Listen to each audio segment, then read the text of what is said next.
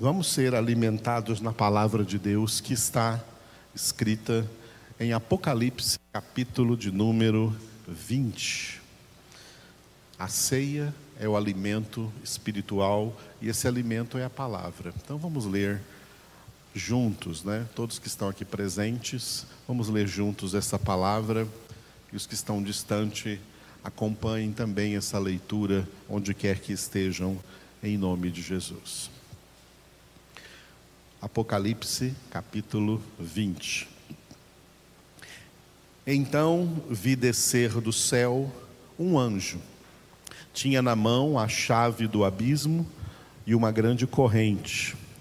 Ele segurou o dragão, a antiga serpente, que é o diabo, Satanás, e o prendeu por mil anos. Lançou-o no abismo fechou e pôs selo sobre ele, para que não mais enganasse as nações, até, que se, complet... até se completarem os mil anos. Depois disto é necessário que ele seja solto pouco tempo. Vi também tronos, e nestes sentaram-se aqueles aos quais foi dada a autoridade de julgar. Vi ainda as almas dos decapitados por causa do testemunho de Jesus, bem como por causa da palavra de Deus. Tantos quantos não adoraram a besta, nem tampouco a sua imagem, e não receberam a marca na fronte e na mão. E viveram e reinaram com Cristo durante mil anos. Os restantes dos mortos não reviveram até que se completassem os mil anos. Esta é a primeira ressurreição. Bem-aventurado e santo é aquele que tem parte na primeira ressurreição. Sobre esses, a segunda morte não tem autoridade. Pelo contrário, serão sacerdotes de Deus e de Cristo e reinarão com ele os mil anos. Quando, porém, se completarem os mil anos, Satanás será solto da sua prisão e sairá a seduzir as nações que há nos quatro cantos da terra, Gog e Magog, a fim de reuni-las para a peleja. O número dessas é como a areia do mar. Marcharam então pela superfície da terra e sitiaram o acampamento dos santos e a cidade querida. Desceu, porém, fogo do céu e os consumiu. O diabo, o sedutor deles, foi lançado para dentro do lago de fogo e enxofre, onde já se encontram não só a besta, como também o falso profeta. E serão atormentados de dia e de noite pelos séculos dos séculos. Vi um grande trono branco e aquele que nele se assenta, de cuja presença fugiram a terra e o céu, e não se achou lugar para eles.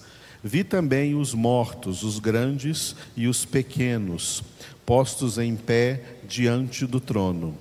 Então se abriram livros, ainda outro livro, o livro da vida foi aberto.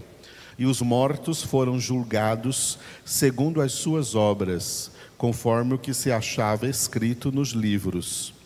Deu o mar os mortos que nele estavam a morte e o além entregaram os mortos que neles havia, e foram julgados um por um, segundo as suas obras. Então a morte e o inferno foram lançados para dentro do lago de fogo. Esta é a segunda morte, o lago de fogo. E se alguém não foi achado inscrito no livro da vida, esse foi lançado para dentro do lago de fogo. Louvado seja Deus por essa leitura do capítulo 20 de Apocalipse. E agora nós vamos voltar para onde nós estamos meditando neste ano, no capítulo de número 2 de Apocalipse. Hoje pela manhã nós terminamos a primeira mensagem de Jesus, a primeira das sete igrejas que estão escritas aqui nos capítulos 2 e 3 de Apocalipse, a igreja de Éfeso.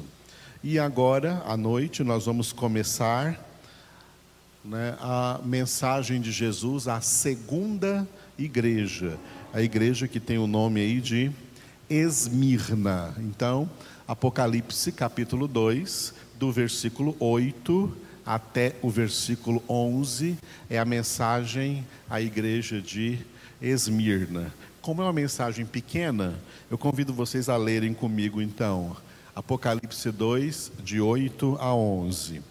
Ao anjo da igreja em Esmirna, escreve: Estas coisas diz o primeiro e o último, que esteve morto e tornou a viver. Conheço a tua tribulação, a tua pobreza, mas tu és rico, e a blasfêmia dos que a si mesmos se declaram judeus e não são, sendo antes sinagoga de Satanás. Não temas as coisas que tens de sofrer. Eis que o diabo está para lançar em prisão alguns dentre vós, para ser dispostos à prova, e tereis tribulação de dez dias. Se fiel até a morte, e dar-te-ei a coroa da vida. Quem tem ouvidos, ouça o que o Espírito diz às igrejas. O vencedor de nenhum modo sofrerá dano da segunda morte. Todo esse texto que nós lemos está dividido da seguinte maneira: numa introdução, um desenvolvimento e uma conclusão. A introdução é o primeiro versículo, versículo de número 8, no qual nós ficaremos nessa noite de ceia. O desenvolvimento é só de dois versículos, o versículo 9 e o 10, e Jesus fala sobre essa perseguição aí que eles vão sofrer, de essa tribulação que eles vão sofrer de dez dias. Nós vamos ver o que isso significa. E a conclusão no versículo 11: o vencedor viverá, viverá eternamente com Deus. Muito bem, hoje nós vamos nos concentrar só na apresentação dessa mensagem, na introdução, que é o versículo de número 8. Jesus disse assim: Ao anjo da igreja em Esmirna, escreve: Estas coisas diz o primeiro e o último, que esteve morto e tornou a viver. Repetindo.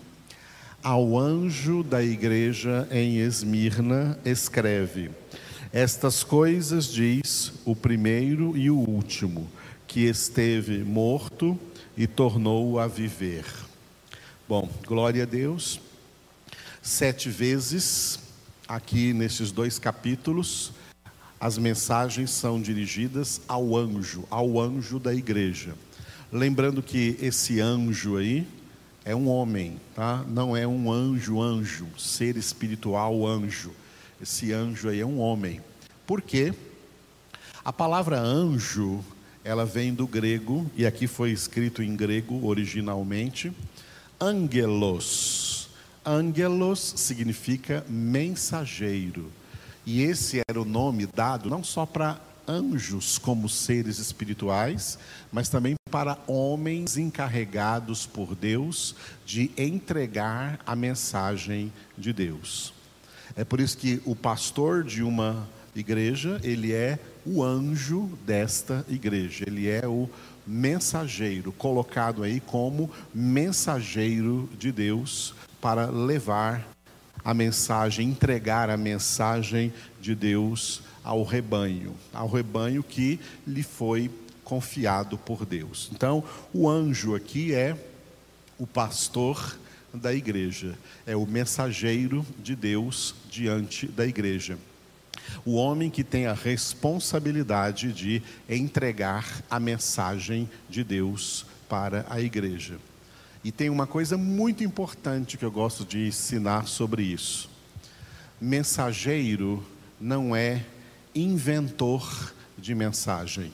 Mensageiro é entregador de mensagem. O mensageiro não é o dono da mensagem.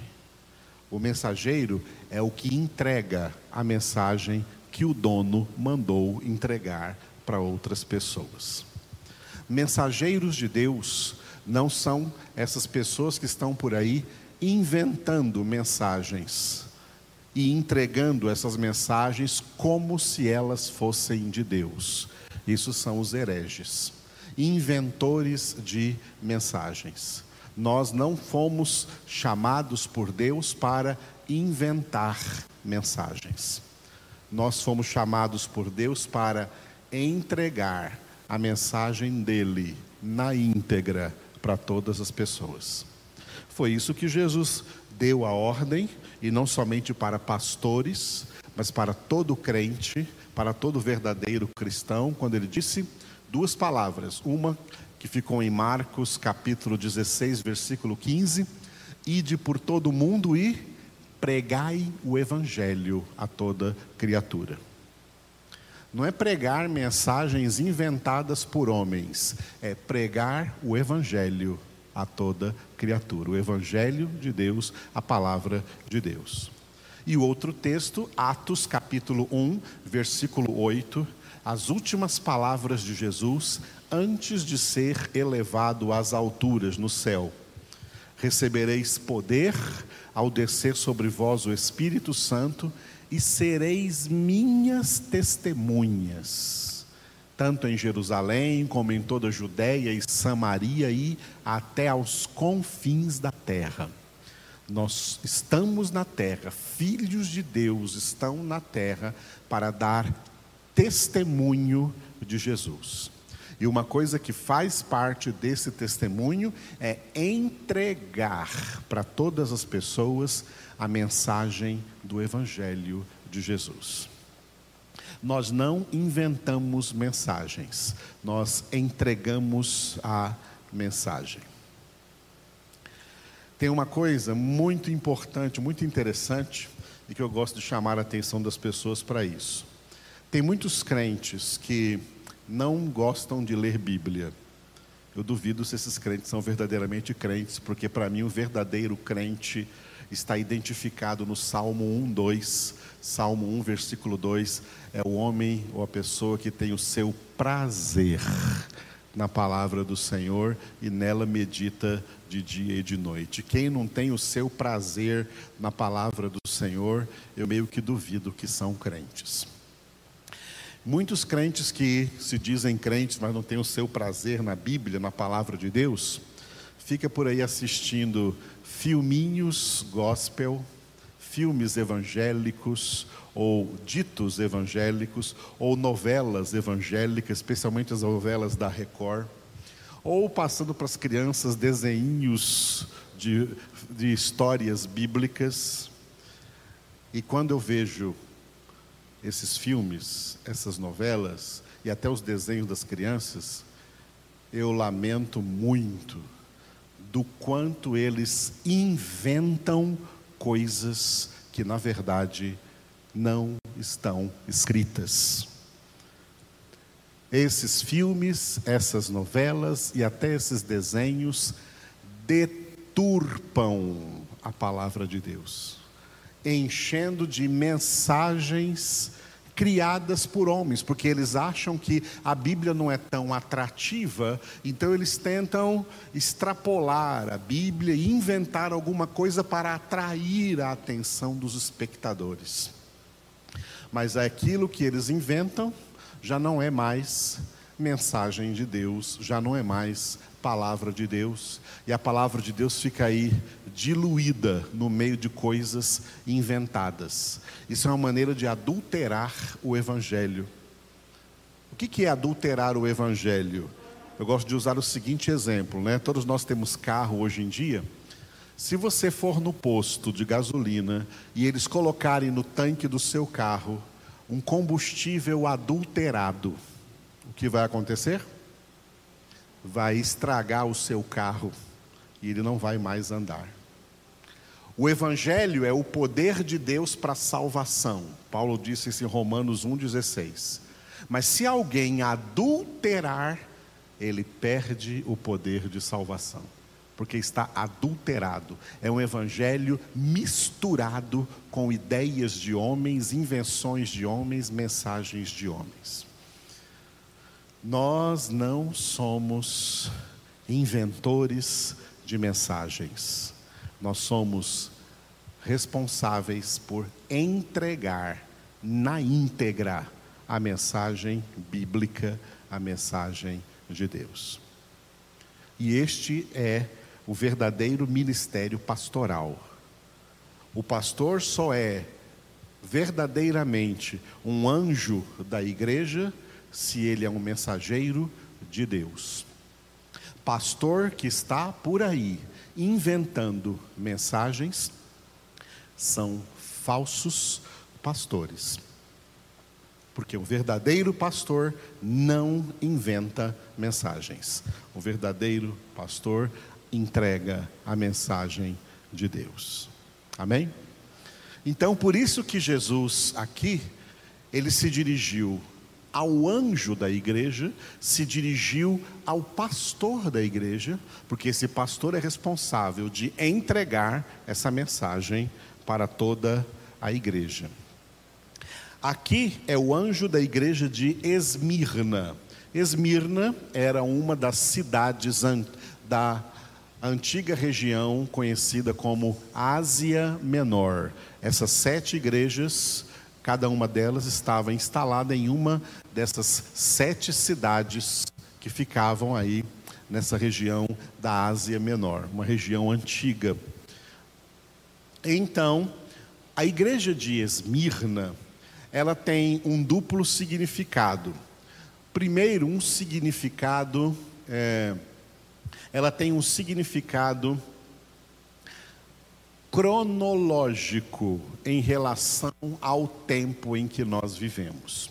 O que Jesus revelou aqui nessa mensagem à igreja de Esmirna é que essa igreja, a situação pela qual essa igreja de Esmirna passou durante a sua existência, seria a situação, a mesma situação que toda igreja na face da terra iria passar durante o segundo século.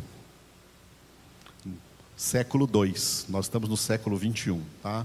O século 2 foi o século de toda a história do cristianismo, tá? do século 1 ao século 21, então nós estamos aí no 21 século da história do cristianismo, e o século 2 foi o século em que, proporcionalmente, um maior número de cristãos foram mortos, martirizados por causa de Jesus, pelo nome de Jesus. No século I, o cristianismo começou a sofrer uma perseguição que é uma, foi uma perseguição religiosa uma perseguição que se levantou principalmente por parte dos judeus. Os judeus perseguiram os cristãos. Então, judaísmo perseguindo cristianismo. Mas quando chegou o século II, que foi do ano 100 até o ano 200, aí a perseguição mudou de figura não foi mais uma perseguição religiosa, mas ela se transformou numa perseguição política. O Império Romano decidiu destruir o cristianismo antes que ele se espalhasse de vez por todo o Império Romano. Então o Império Romano decidiu prender todos os cristãos e os cristãos que não renegassem a sua fé em Jesus, eles eram levados a lugares aonde eles seriam seriam mortos, martirizados. Um desses lugares ficou famoso lá em Roma, na Itália, que foi o, o Coliseu Romano. Todos vocês conhecem o Coliseu, pelo menos de fotografia dessa história da Itália. E lá em Roma, o Coliseu foi o teatro romano, tá? criado para matar cristãos durante todo o século II. Tá? Durante todo o século II. Enchia de pessoas para assistir o espetáculo, e lá na arena, cristãos eram crucificados de várias maneiras, como Jesus, de cabeça para cima ou de cabeça para baixo, ou em cruzes, não em cruz é, como a de Jesus, mas em X e outros mais. Ou eram mortos lançados, flechados, decapitados, queimados vivos em fogueiras, ou então se abriam ali os portais e vinham ali leões, ursos, tigres, animais ferozes que eles deixavam famintos e irados para que fossem lá então e comessem os cristãos enquanto os outros assistiam. Isso aconteceu no século II. Muito sangue de cristãos foram foi derramado durante o século II. E no final do século II, o imperador de Roma percebeu que foi um erro, porque ele percebeu que quanto mais cristãos ele matava, mais pessoas se convertia a Jesus Cristo. E aí criou-se a frase de que o sangue de cristãos era semente para novos cristãos. A igreja de Esmirna, ela representa essa parte cronológica da história. Nunca depois do século II o cristianismo teve uma perseguição como aquela de matar um tão grande número de cristãos fisicamente. Do século III para cá, Satanás mudou de estratégia. Ao invés de matar os cristãos fisicamente, ele arrumou um jeito de matar os cristãos espiritualmente. Ao invés de tirar Jesus dos cristãos, ao invés de tirar a Bíblia dos cristãos, Satanás, como príncipe deste mundo, ofereceu mundo para os cristãos. E muitos cristãos caíram na armadilha são crentes mundanos, amantes do mundo, das coisas do mundo. E quem ama o mundo, 1 João 2, de 15 a 17 diz: o amor do Pai não está nele. Quem é amigo do mundo, Tiago 4,4 está escrito, é inimigo de Deus. E em João 15, Jesus disse: Quem é amigo dele? Vós sois meus amigos, se fazeis o que eu vos mando. É isso que é ser amigo de Jesus. Vós sois meus amigos, se fazeis o que eu vos mando, e não o que o mundo manda. Satanás destroçou o cristianismo não fisicamente, não derramando sangue de cristãos, mas matando-os espiritualmente, porque muitos cristãos aceitaram e se renderam às seduções e aos prazeres do mundo, e em nome de tudo isso, abandonam Cristo, abandonam a palavra e passam a ter uma vida espiritual religiosamente medíocre, pensando que terão salvação, mas não terão, porque a salvação envolve santificação, sem a qual ninguém verá o Senhor. Hebreus capítulo 12, versículo 14. A igreja de Esmirna, que re representa a igreja então do segundo século, ela tem esse nome interessante porque o nome Esmirna significa ervas amargas. É uma igreja do século II, experimentou a amargura da perseguição física, onde cristãos eram mortos. Isso vai voltar, sabe quando? Nos sete anos da grande tribulação. Quando vier a grande tribulação, novamente cristãos serão mortos em praça pública, os cristãos que estiverem aqui no mundo durante a grande tribulação. Cristãos que não negarem Jesus, não renunciarem à sua fé, serão mortos. Muitos negarão, porque preferem o mundo e a glória dos homens do que Jesus e a glória de Deus. Jesus se apresenta também a essa igreja de Esmirna, se apresenta a essa igreja de Esmirna de uma forma muito interessante. Em cada igreja, cada uma das sete igrejas, a forma de Jesus se apresentar é uma das formas como ele se apresentou a João no primeiro capítulo. E aqui ele reservou para a igreja de Esmirna essa palavra: ó, Estas coisas diz o primeiro e o último, que esteve morto e tornou a viver. Muito interessante para uma igreja que vai sofrer muitas mortes é Jesus dizendo isso, porque quando Jesus diz: Olha, eu, Jesus, eu em quem vocês creem, eu, o Salvador de vocês, também estive morto, mas agora eu estou vivo novamente. Essa é uma mensagem através da qual Jesus está dizendo assim: ó, não temam a morte, porque eu sou maior que a morte. Não temam a morte, porque eu venci a morte. Se alimentem de mim, se alimentem da minha palavra, da minha carne, meu sangue. A ceia representa o alimento diário da palavra de Deus, que Jesus disse em João capítulo 6. Eu sou o pão da vida, eu sou o pão vivo descido do céu, minha carne é verdadeira comida, meu sangue é verdadeira bebida. Quem come a minha carne e bebe o meu sangue tem a vida eterna, e eu ressuscitarei no último dia. Aleluia.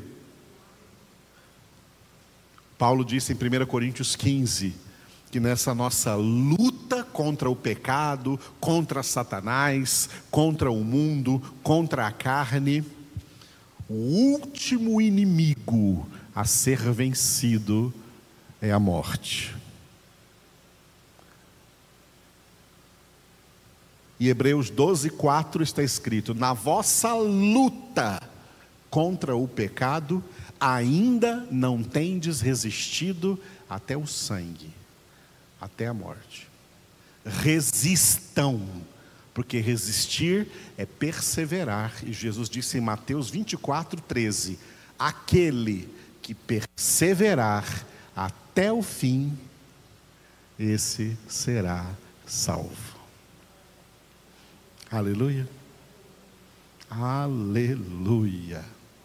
Louvamos a Deus, porque no paraíso já se encontram várias almas de muita gente que perseverou até o fim nessa luta. A irmã Mirtes já se uniu a eles. Louvamos a Deus porque ela já venceu. Aqui na terra nós somos igreja militante. No paraíso eles são igreja triunfante. Quando estivermos na glória, seremos igreja gloriosa. Aqui somos igreja militante. E a principal arma está em nossas mãos a palavra de de Deus. Aprenda a manejar a palavra de Deus. Conheça a palavra de Deus. Medite na palavra de Deus. Se alimente da palavra de Deus e você será sempre, em todas as circunstâncias, mais que vencedor. Em nome de Jesus. Aleluia. De pé oremos ao Senhor. Obrigado, Senhor nosso Deus, por essa noite abençoada na tua presença, na qual nós estamos sendo aqui alimentados na tua santa palavra. Estamos sendo nutridos, Senhor, espiritualmente por essa palavra de fé em nossos corações, essa palavra de ânimo, de consolação, de alegria no Senhor porque o Senhor está conosco neste momento. Tanto com os que estão aqui presencialmente comigo, como com aqueles que estão à distância recebendo essa palavra. Toca, Senhor, em todos os corações e venha consolando, confortando, fortalecendo, animando o teu povo, Senhor, para que todos sejam nessa palavra poderosamente edificados no Senhor. Te damos graças, Senhor, por cada dia de vida que o Senhor deu à irmã Mirtes, dias que ela também aproveitou para seguir o Senhor, para congregar, para orar, para louvar, para ouvir a tua palavra, e nós sabemos o quanto ela foi fiel ao Senhor. Agora que o Senhor a levou, consola o Emanuel, dê a ele fortalecimento e maturidade espiritual para prosseguir no caminho que seus pais ensinaram a ele, ensinaram a seguir na tua palavra. Fortalece e consola, Senhor, a Rosa, o Toninho, e enche o coração deles com o teu Espírito Santo, com as tuas consolações. Eu entrego a ti, Senhor, a vida da irmã Geusa, que fez aniversário dia 10, do Wesley, que fez aniversário sexta-feira, dia 12, do Newton, que está aqui, fez aniversário ontem, dia 13, e do Steven, que faz aniversário amanhã, lá em Michigan, nos Estados Unidos. Abençoe esses aniversariantes com a paz do Senhor, com a graça, com o fortalecimento do Senhor na Sua palavra, e que juntamente com eles, todos nós, cresçamos juntos na graça e no conhecimento do nosso Senhor e Salvador Jesus Cristo. Amém e graças a Deus.